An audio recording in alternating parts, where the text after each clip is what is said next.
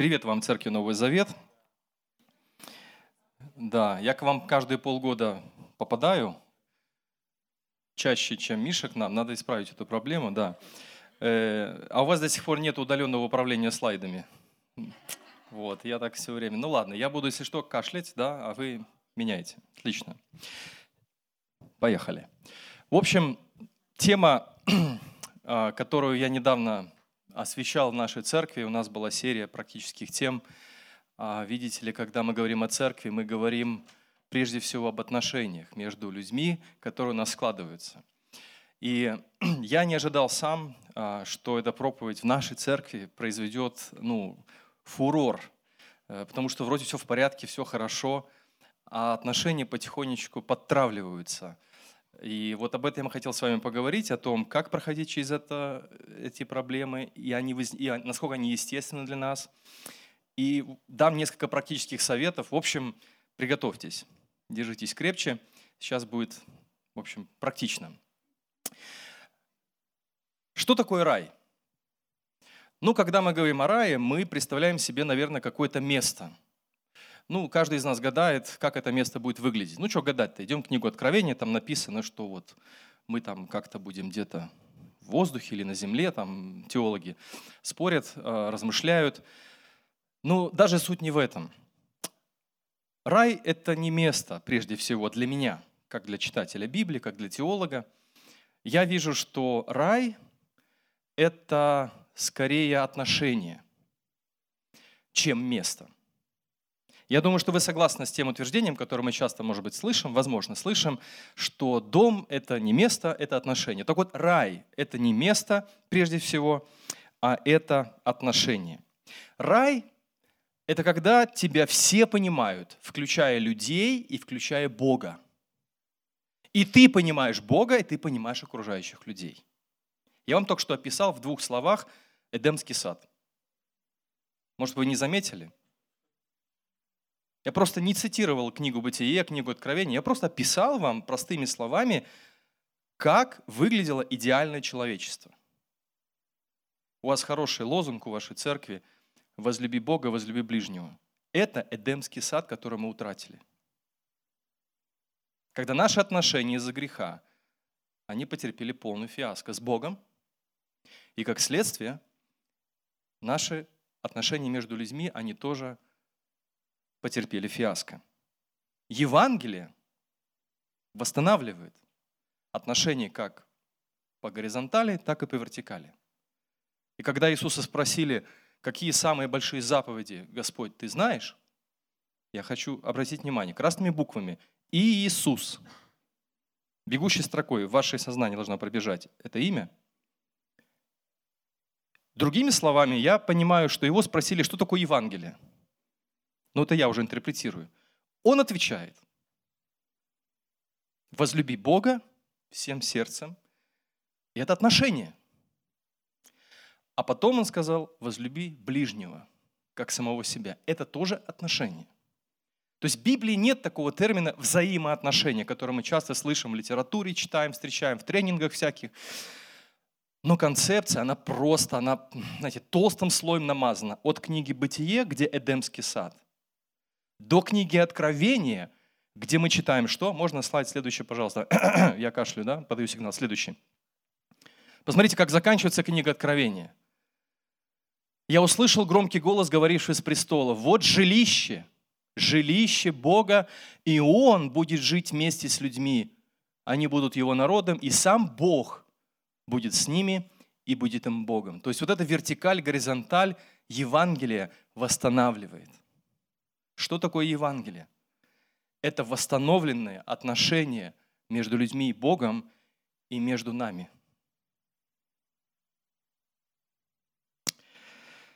Между этими двумя точками Эдемского сада и вот этой прекрасной картиной, а, которую нам рисует книга Откровения, живет церковь христианская.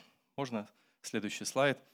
И вот мы должны стать мы призваны апостолами, авторами Нового Завета, стать кусочком этого рая на земле, чтобы экспортировать в мир доброту, плод Духа Святого.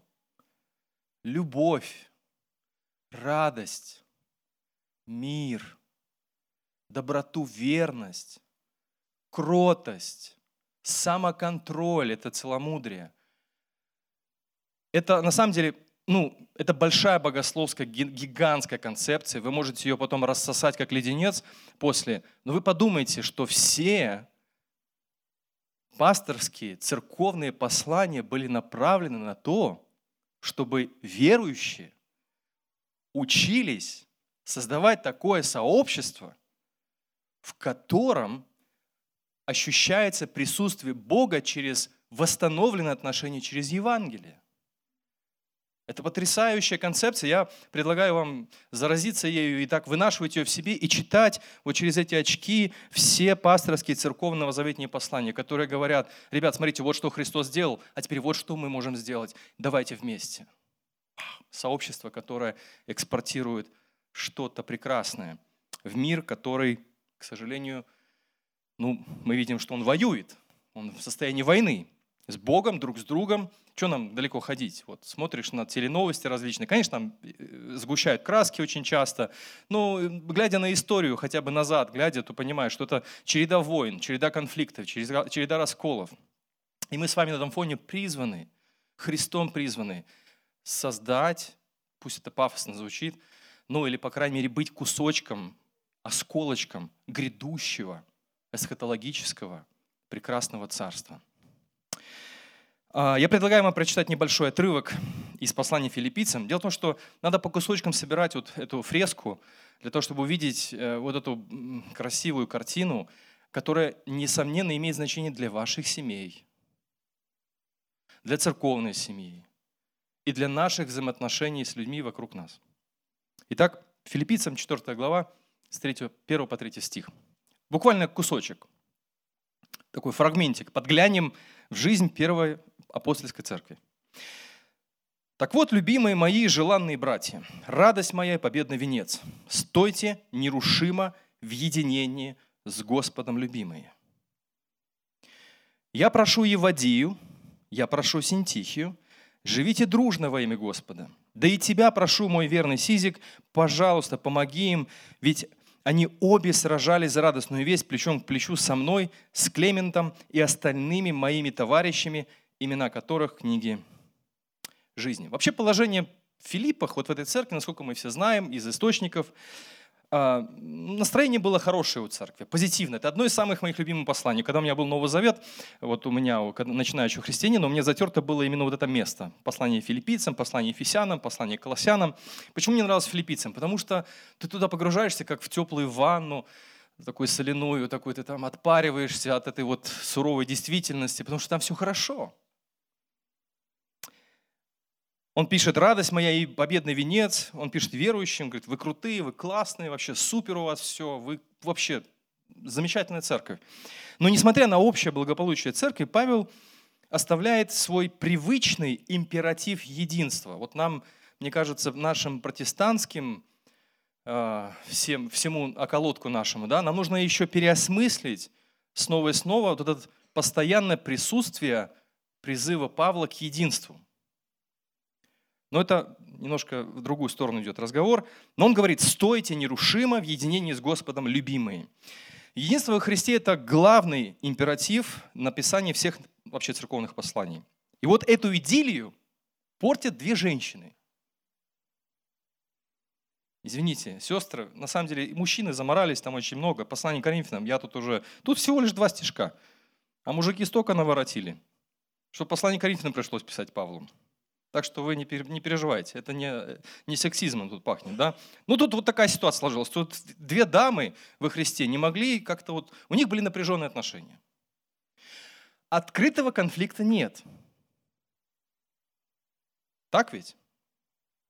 Вот, так, вот так выглядят отравленные отношения. Есть напряжение, недосказанность. Похожая ситуация сложилась в послании Филимону. Перечитайте послание Филимону. Вы знаете, что беглый раб Анисим, он был верующий на самом деле. Он не стал верующим. Ну, это я уже от себя тяну, тут как бы даю свой комментарий. Он был верующим, и будучи верующим, он сбежал от верующего своего начальника. И Павел пускает все свои силы в коротком послании Филимону вот эту отравленность вытравить и дать ясность отношениям между начальником и подчиненным. Посмотрите, как он старается. Вопрос. Философский, богословский. Почему даже христиане не могут избежать подобных ситуаций? Можно ответить формально. Это все грех виноват. Вот мы в мире таком живем. Сегодня я проповедую нашу церковь на, на книгу Экклесиаста. Вот так можно в стиле Экклесиаста сказать. Ну, как бы все плохо и все будет хуже. И ничего не изменишь. Для меня это не исчерпывающий ответ. Поэтому а, мы будем разбираться с вами. Итак, следующий слайд. А, нет, на, на, назад. Оксфордский словарь английского языка у него есть такая традиция каждый год определять слово года. Назвал прилагательное «токсичный» словом 2018 года. И это связано не только с отравлением Скрипалей в Лондоне, там, где, в Солсбери, вот, а прежде всего э, вот Оксфордский словарь английского языка нашел это слово популярным отношением среди политиков стран – там Брекзит, Шмекзит, там все это, все это происходит, напряженные отношения между странами, внутри страны и так далее. Потом они говорят, уходящий 2018 год явно запомнился нам словом ядовитый, токсичный, отравленный. Вот. А, говоря о межличностных отношениях, я люблю использовать слово «токсично». Это популярное модное слово сегодня. Но мне кажется, оно очень ясно передает вот то состояние, в котором находилась Евадия и Синтихия. Конфликта открытого не было, войны не было – но все махали ручкой, улыбались, но при этом эти вот, как это, молния. Напряжение между людьми было. Это распространенная проблема всех человеческих взаимоотношений. Вы сейчас, наверное, анализируете, сканируете своих сотрудников, коллектив свой рабочий, возможно, семейные отношения, отношения родителей с детьми, детей с родителями, родственников. Вы просто просканируете все, и вы увидите, что это на самом деле гораздо чаще встречающаяся проблема, чем даже открытый конфликт. Каковы признаки отравленных отношений? Токсичные отношения – это не обязательно, как я сказал, открытый конфликт. В целом все будет хорошо. Но в круге жизни, как я говорю, в лифте стойкое ощущение испорченного воздуха. Такие сильные метафоры, да? Вот, вы все в лифте ездили и, может, попадали в такие ситуации. Э, в притчах написано – Северный ветер несет с собой ливни, а язык сплетника – озлобленные взгляды. Заходишь в помещение, на тебя смотрят не так. Ты понять ничего не можешь, но ты чувствуешь. Вот это и есть висящее в воздухе. Мы как бы, ну, протестанты не привыкли полагаться на ощущения. На самом деле библейская мудрость очень много говорит о неявных вещах, но которые очень явные. Вот, например, язык сплетника озлобленные взгляды несет. Или недовольные лица в синальном переводе сказано. Поэтому отравленным отношениям характерны следующие признаки. Ощущение постоянной драмы, трагедии, кризиса в отношениях. Да? То есть ты живешь как на пороховой бочке. Любое слово, сказанное вами, может быть использовано против вас. Ты не можешь расслабиться. Нету зоны комфорта. То есть вот что такое настоящая дружба? Это когда ты не боишься налажать. Извиняюсь за такое просторечие. Но ты не боишься, что тебя твой супруг побьет за то, что ты не так сказал, не так сделал. Или ты не боишься, что тебя в церкви заклюют, потому что ты, видите ли, не так оделся. Или не так песню спел, или не так ноту взял.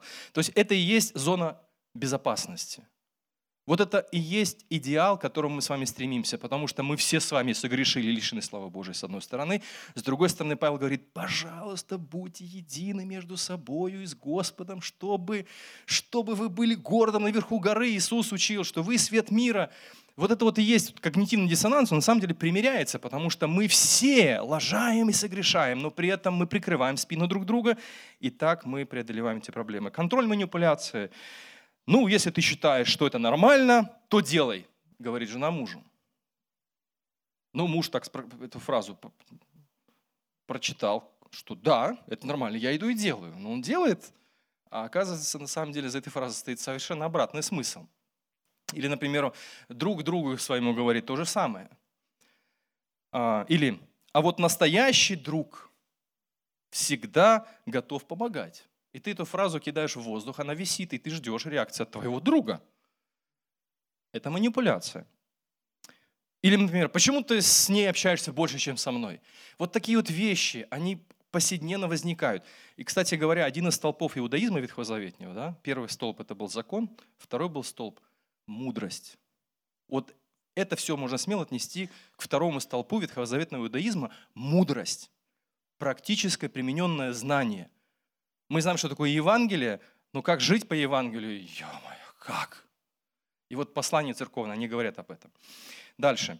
А, это постоянная жалоба на несчастную судьбу, невезение и, напротив, везение других людей. Это постоянное обвинение в адрес близких людей, друг друга, э, скрытые, открытые или, наоборот, скрытые, э, э, очевидные. В этих, в этих отношениях ваш близкий друг, подруга, не знаю, товарищ, брат, сестра, в чем-то постоянно вы виноваты. Или вы непрерывно друг друга обвиняете в том, что вы виноваты эти отношения также ядовиты, они очень плохо заканчиваются, если ничего с этим не делать. Или, например, ваши разговоры пропитаны, ну, я люблю, мне очень понравилось выступление Андрея, у него такой юмор, вот видно, очень человек очень много думает. И вот через юмор понятно, что вот сглаживаются очень многие, э, возможно, такие сложные вопросы, приятно послушать, правда? А сарказм – это когда неприятно шутят, злобно, да? Эм, или, например, в общении присутствует негласный постулат «все всегда было хорошо тогда, в прошлом, сегодня все плохо». Экклесиас говорит, что если ты говоришь, что прежние времена лучше, чем нынешние, то ты не от большого ума это говоришь. Или, например, стойкая обидчивость. Ох, обидчивость – это вообще жесть. Если вы хотите плохо закончить, обижайтесь на всех. Всегда вините других. И еще одна такая интересная характеристика отравленных отношений, как ни странно, это перфекционизм, это требование, вот, например, э, я помню себя миссионером, таким молодым, начинающим, и в моем собрании была бабушка. Она меня учила, как правильно проводить хлебопреломление. Я никогда не попадал в ее стандарты. То встал не там, ну все уже, и стал с этой с правой стороны от хлеба и вина. И там все обтеры, салфет. Все равно она подходила к каждое собрание и все равно находила, в чем меня обвинить. Вот это называется перфекционизм. То есть ты никогда не можешь попасть в десятку. Жесть. Ты ходишь как, ну, не знаю, как в концлагере, как в Северной Корее, там бегаешь строем, все равно не попадаешь в цель. Можно перечислять много симптомов отравленных отношений, но в целом понятно, что за руку токсичность не словить. Так, э, мне не нравится напряжение в отношениях, покайся. В чем каяться? Я ничего не сделал. Понимаете? Ни вор, не пойман. Это как небольшие утечки газа. Бабушка в доме там жила, постоянно звонила в газовую службу. Ей, видите ли, мерещилось, что где-то утечка газа. Приезжают эти самые газовики, говорят, ну, бабуля, ну что это там, ну, ничего нету, все проверили, все хорошо. И на десятый раз, когда действительно была утечка газа, они не приехали. Чуть трагедии не случилось. Прежде чем вот с этой информацией мы обратим взор на наших ближних с целью уличить их в этой пресловутой токсичности, давайте-ка лучше измерим свою собственную. Как насчет этого? Так учит нас Евангелие, начинать с себя, смирение. А, еще раз, еще один образ. Токсичность – это как, вы знаете, что у каждого, наверное, вы знаете, что у каждого человека есть свой запах. Извините, что такие вот вещи, но может вы запомните это, потом будете раскручивать. И вот один мой товарищ, а, ну от него просто, ну там, шманило. Будем выражаться просто.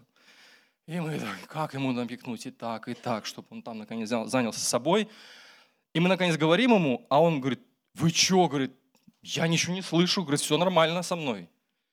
Вот так и токсичность. Понимаете? Вот так и наша тяга к обидам, конфликтам, выяснению отношений, к трагедиям, манипуляциям, мы ее не чувствуем. Поэтому я предлагаю а, три практических шага. Первый, можно а, измерить свою токсичность сам. Первый способ узнать об уровне своей токсичности предельно прост. Возьмите два белых чистых листа. Найдите их, ну не прямо сейчас, дома. Положите их перед собой. Возьмите в руки пишущий предмет. И запишите на одном из них все, вот честно только, помолитесь, там, исповедуйтесь, там, посмотрите на свою жизнь, на себя, на свои чувства, на свои мысли, на в том, чем вы обитаете каждый день. Помолитесь и скажите, Господи, дай мне смелость признать вещи какие-то, да, очевидные, и запишите все, что вас раздражает, все, что вы не любите, все, кого вы ненавидите или терпеть не можете. Я не знаю, там, что вас достало, что вам надоело, что не нравится и так далее. По списку, пожалуйста, пишите откровенно. Больше никому не показывайте ее. Этот, этот список этот. Просто для себя напишите. Выпишите. А на втором части листа запишите все, что вы любите. Семью, работу, в семье, на работе, в учебе. Будьте конкретными. Вот реально, это вот когда мы проходили вот этот, это обучение, мне казалось, это очень такая простая, забавная такая задачка, незатейливая. Но когда начали писать, некоторые люди у нас реально изменили положение отношения к жизни. Мы стали, мы с Зоей были свидетелями этого. Когда люди годами ходили в церковь, читали Библию, они не отдавали себе отчет в том, в чем они живут. И одна из этих, один из участников этого обучения нашем, нашей церкви пришел говорит, я никогда не думал, что я так много всего ненавижу. Я никому список не покажу этот, она потом уничтожила его. Но мы реально видим, как серьезные изменения произошли в жизни человека. Он принял ряд решений, которых он придерживается. Это очень классно. Вот это и есть работа Святого Духа, потому что послания церковные направлены к нам, а Дух Святой дает нам силы двигаться этим путем. Бог не волшебник, я повторяю постоянно. Работа Святого Духа – сверхъестественная работа, но это не волшебник, это не Иван-дурачок на печке лежащий и ожидающий праведности. Это работа, причем такая, знаете, нехилая. Это первый способ, это очень интересно. Попробуйте. Второй – звонок другу или помощь зала. Обратитесь к вашим, бедные друзья, да, к вашим друзьям, подругам с убедительной просьбой – подавать вам сигнал, не знаю, кашлять, свистеть, там, не знаю, пыхтеть. Когда вы начинаете сползать на ругань, на осуждение, на ворчание, на бубнеж, всякий раз, когда вы про цены отзываетесь, там, про ситуацию политическую в, ну, в нашей стране, не надо там, ну, про Украину сегодня выборы у них там, вот. Попросите ваших друзей, подруг, если у вас таковые есть, и еще остались, или супруга, супругу, чтобы они вам подавали такие знаки. Хотя бы неделю. Это тоже очень сильно поможет. Мне моя Зоя помогает. Особенно, когда еду за рулем. Вот, очень, очень показательно. Третье. Дневник Робинзона Круза я его называл.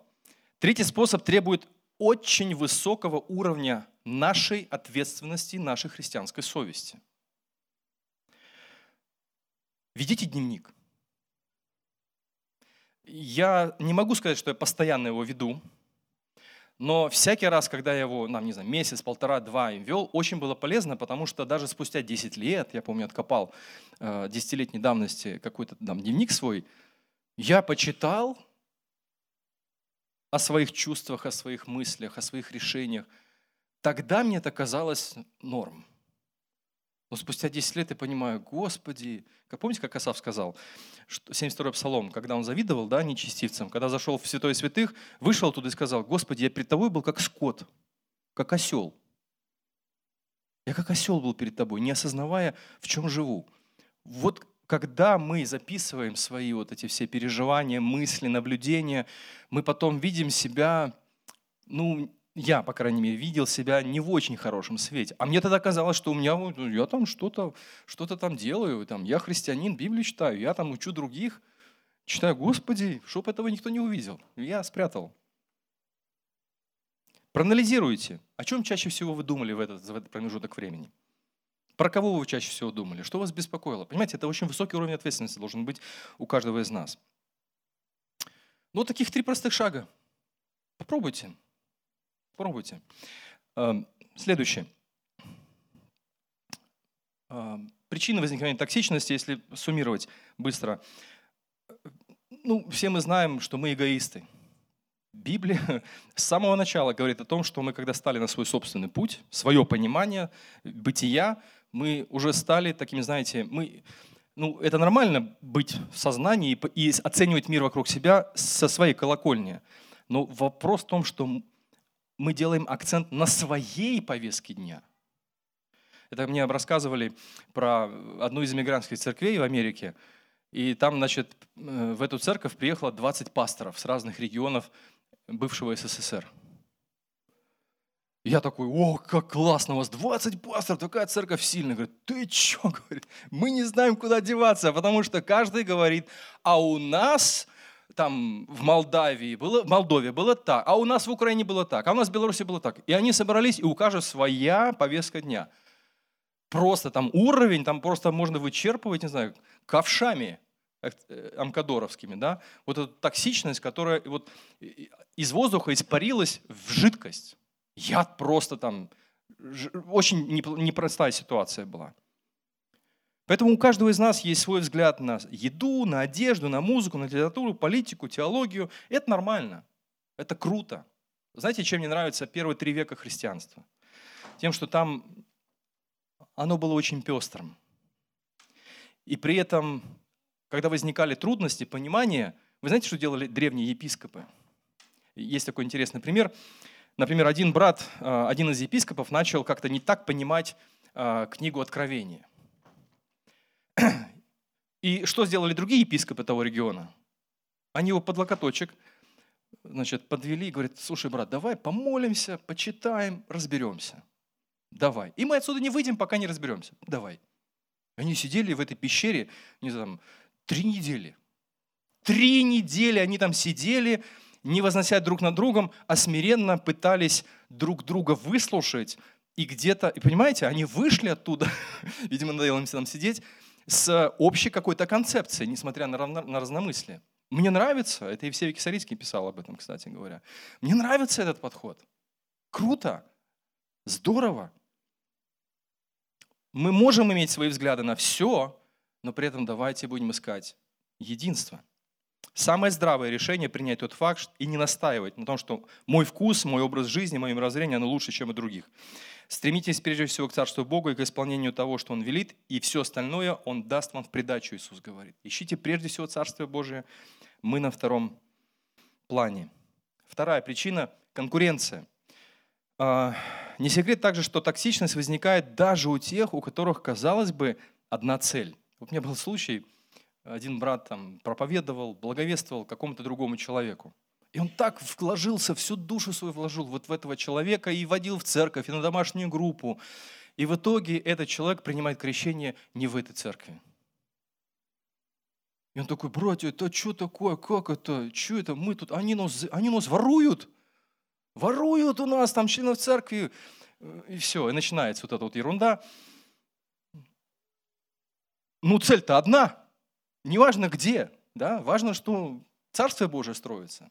Аминь или не аминь? Это очень напряженно так. Слушайте, знаете, я где бы ни говорил на эту тему, всегда попадаю. Это потому, что природа наших отношений такова.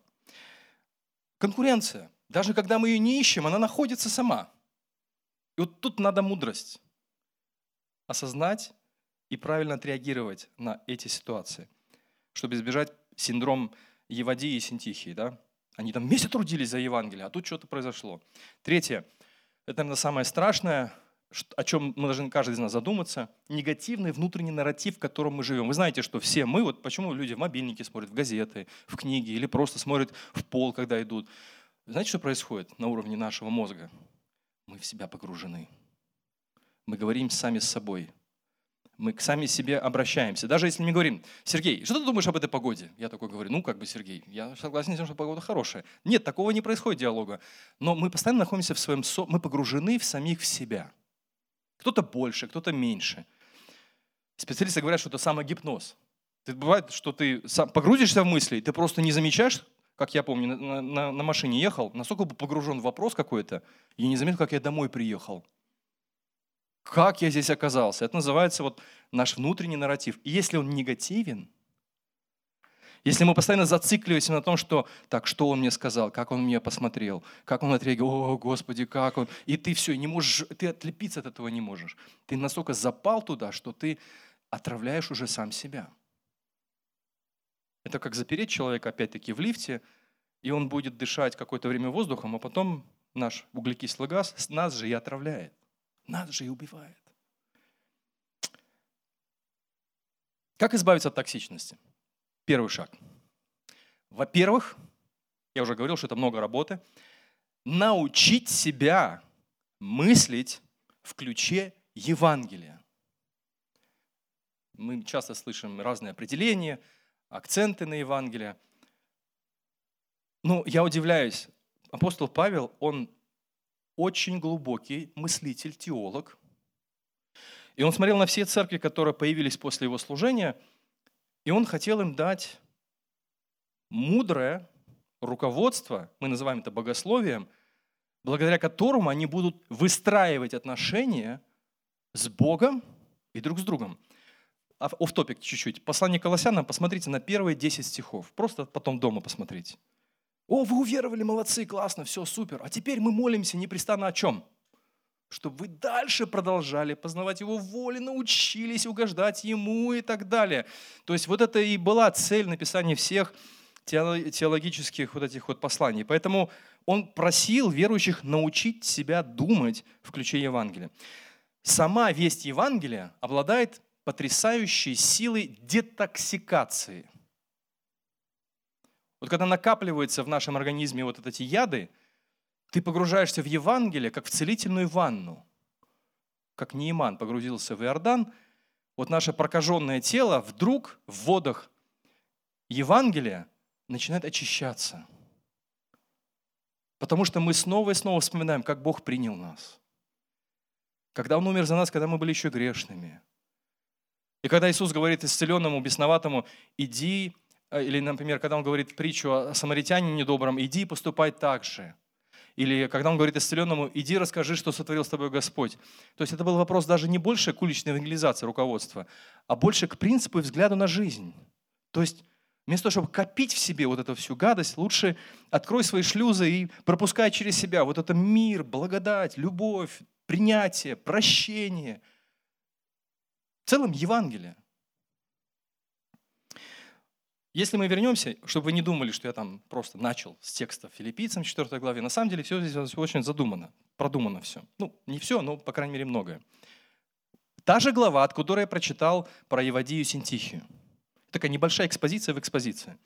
Почитайте, что дальше Павел пишет, когда он говорит о Евадии и Синтихии, между которыми было напряжение. Он пишет, и еще, братья, пожалуйста, всегда направляйте свои мысли, а не избавляйтесь от таких, как они, на то, что... И дальше мы ставим циферки. Первое, истинно, что достойно, что справедливо, что целомудренно, то есть самоконтроль, самообладание, что приятно. Это и есть вторая заповедь – возлюби ближнего. Поступаешь, как приятно дальше. Восхитительно, хороший, красивый перевод. Нравственно, достойно похвалы. Не с тем, чтобы самому возгордиться, от лица Бога, достойно похвалы, чтобы, как любящий отец, он похвалил нас. Когда нас отцы, родители хвалили за хороший поступок. Помню, мой отец такой суровый вообще-то был товарищ, вот, э, полковник, танкист, от него похвалы было не дождаться, но когда от него слово такое сходило, я хотел еще сделать. Это же так приятно, здорово. И посмотрите, конечная цель. Делайте то, что вы учили. Павел говорит о Евангелии что переняли, что услышали, что узнали от меня, и Бог – источник шалом, гармонии, мира, устройства будет с вами. Это не просто субъективное эмоциональное состояние равновесия. Это такое, опять-таки, помните, Эдемский сад и как заканчивается картина искупления? Это гармония между людьми. Они, во-первых, она начинается с меня, конечно же.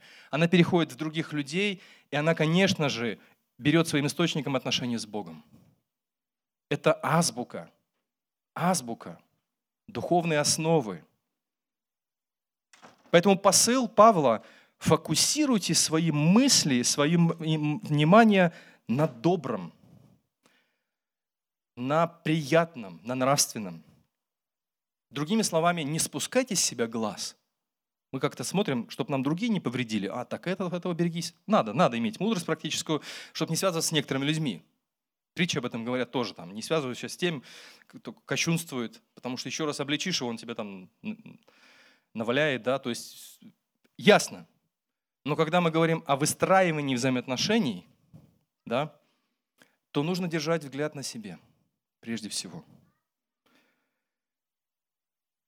Избегать стратегии выживания греховного человека. Манипуляция, давление, шантаж, унижение, сарказм. Вот эти вещи, просто инструментарий, который мы приобретаем с детства, мы потом этот багаж с собой несем, а апостол Павел как страж говорит, так, стоп, стоп, стоп, стоп, стоп, ты искуплен Христом, очень круто, супер.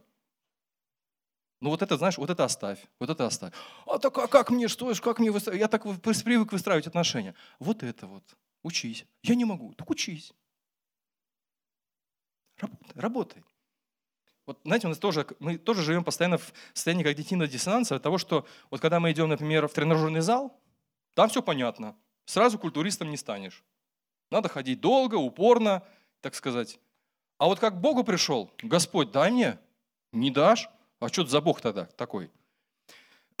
Не работает. Все церковные послания, они направлены на то, чтобы верующие сфокусировали свое внимание на Боге и на том, как учиться жить друг с другом.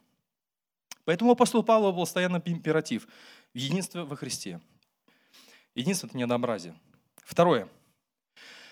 А, второй шаг – как избавиться от токсичности. А, ой, кстати, можно назад еще раз. Это еще один стишок, кстати. Баптисты думают, что это про, про нецензурную брань. Кто, кого так учили? Меня так тоже учили, что никакое гнилое слово да не сходит из уст ваших. Вы думаете, где учение токсичности в Библии? Вот оно. Это не обязательно нецензурная брань. Это не к тому, что можно ругаться, нет. Но к тому, что наши слова, даже самые хорошие, могут быть отравлены. Ну, конечно, давай, давай, делай. То есть вроде бы читаешь на бумаге слова, это поощрение к действию. Но когда ты это слышишь, ты понимаешь, что это, это другое. Поэтому никакое вот такое вот гнилое слово. Я помню, как баптист говорил, все, я уже не грешу, я уже не ругаюсь. А нет. Еще как ругаюсь. Используй шантаж, используй манипуляции, используешь угрозы, скрытые, благословенные угрозы.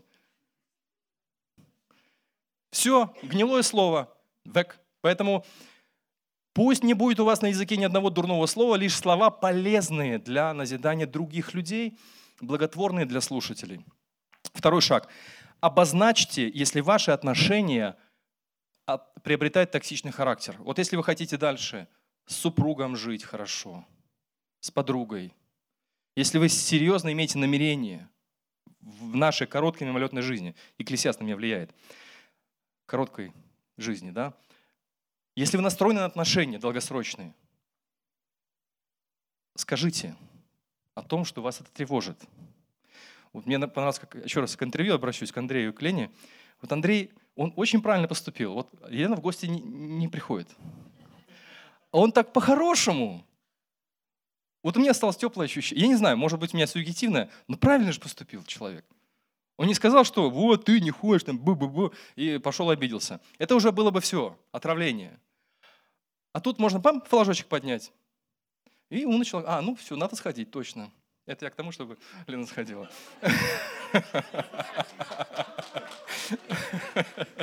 Манипуляция была сейчас скрытая. Ладно, меня уже тут, меня уже тут мониторит. Я просто пример хочу привести. Ну ладно, не получилось. Кстати, манипуляции допустимы. Посмотрите на послание Филимону. Это сплошная манипуляция но во славу Христа, поэтому я во славу Христа.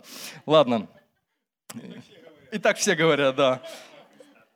Поэтому, если вы настроены на развитие отношений, и только при этом условии, начните разговор. Бам, красный флажок поднялся. Дайте знать, что тут как-то что-то тут не то. Не надо выяснять отношения, но дать понять можно. А, Ефесянам 4.25, может, следующий слайд. «Поэтому откажитесь от лжи и говорите». Видите, это все по церковные глубокие богословские послания. «Откажитесь от лжи и говорите каждый своему ближнему правду». Он цитирует пророка Захарию, потому что Захария говорил о мессианской эпохе. И здесь Павел применяет Захарию в этой ситуации в отношениях между людьми в церкви, что исполняется мессианская эпоха здесь и сейчас – Поэтому каждый говорите своему ближнему правду, ведь все мы часть одного народа.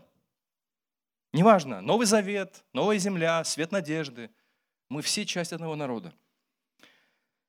Третий шаг. Если все ваши попытки не приносят результатов, не люблю этот пункт, но от него никуда не денешься. ограничьте ваши отношения. Вы думаете, откуда я это взял? Можно следующий слайд. 1 Коринфянам 15.33. Портит дурная компания самые лучшие нравы. Или как в синодальном? Дурные сообщества разрушают дурные нравы. Да? То есть у Павла был посыл такой, что... И причем, знаете, Тимофею и Титу, знаете, как он говорит везде? Когда с еретиками он имеет дело, с инакомыслящими он имеет дело. Ведь Павел везде говорит, не ты удаляй их. Обратите, семь раз во всех посланиях. Удаляйся, уклоняйся от этих разговоров. Вот, пожалуйста, следующий пример. А пустой безбожной болтовни сторонись.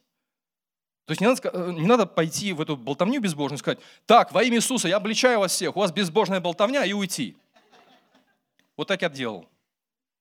Когда был первокурсником библейского колледжа, нас обличали обличать, и мы обличали друг друга. Ох, там черти жмурились. Потому что так обличали друг друга жесточайше, что просто не могли. А на самом деле не надо. Павел говорит, болтовня безбожная, удаляйся. Еще один пример, Титу 3.9.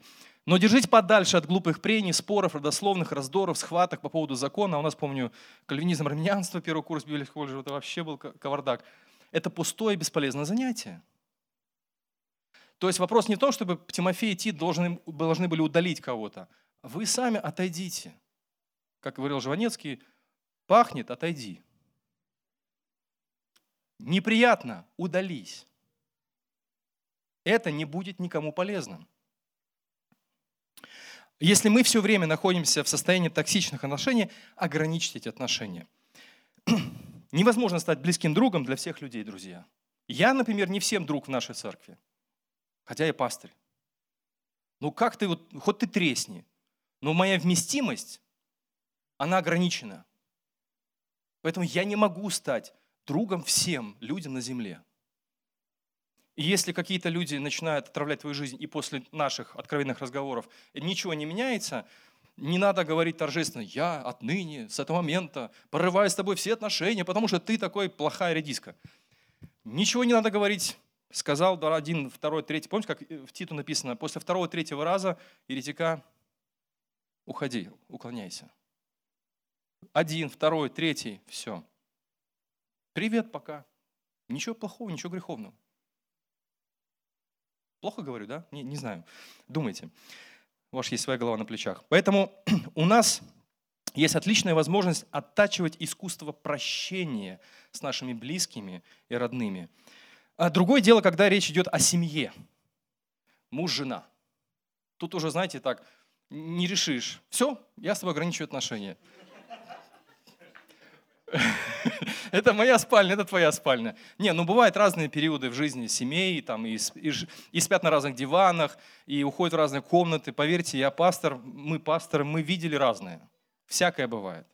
Временно это нормально, потому что нужно где-то, знаете, друг другу как-то вот состыковаться. Но когда это состояние войны постоянное, да, то рано или поздно такой брак заканчивается крахом. Как не печально мне это говорить, точка невозврата может быть пройдена. Поэтому, если вы хотите действительно выстраивать отношения, лучше раньше. Не откладывайте все в поздний ящик. Вот когда уже действительно будет плохо, тогда пойдем там. Когда уже плохо, все. Доктор, там, у меня палец там заболел, ну, это пройдет. Доктор, у меня рука заболела, а это тоже пройдет. Доктор, я весь синий, а это уже не пройдет. Все. Вот такая, так, с таким мышлением мы никуда не двинемся вперед. Еще раз говорю. Третий пункт не значит, что нам нужно со всеми поругаться. Сказать, все токсичные, кроме меня. И торжественно заявить. Римлянам, 12 глава, 18 стих, сказано, имейте мир со всеми, насколько это возможно с вашей стороны.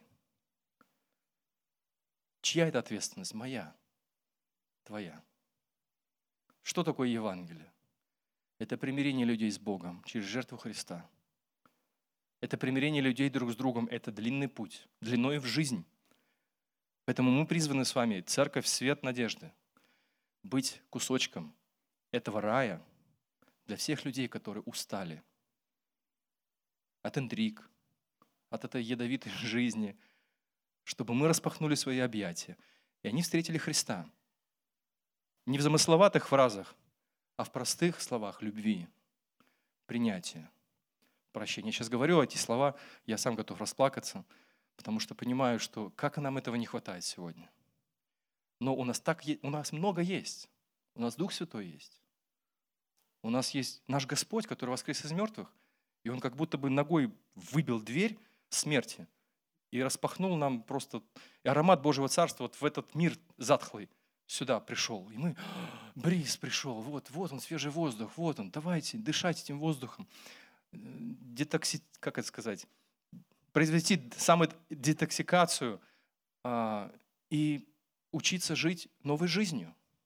Жизнью прощенного человека Богом и принятым Христом. Давайте засейвим эту картинку, сохранимся. Вот. И с этой мыслью мы можем потом идти домой. Аминь. Пусть Бог благословит вас. Помолимся.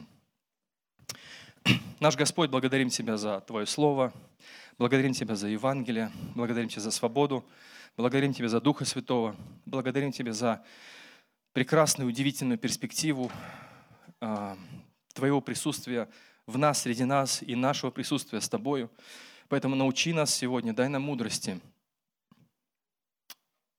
хранить тот мир, который Ты нам дал, являть этот мир людям, которые его не имеют. И научи нас понимать, что такое быть миротворцем, потому что таковые назовутся Твоими сынами. Просим Тебя об этом ради Христа и благодарим за все. Аминь.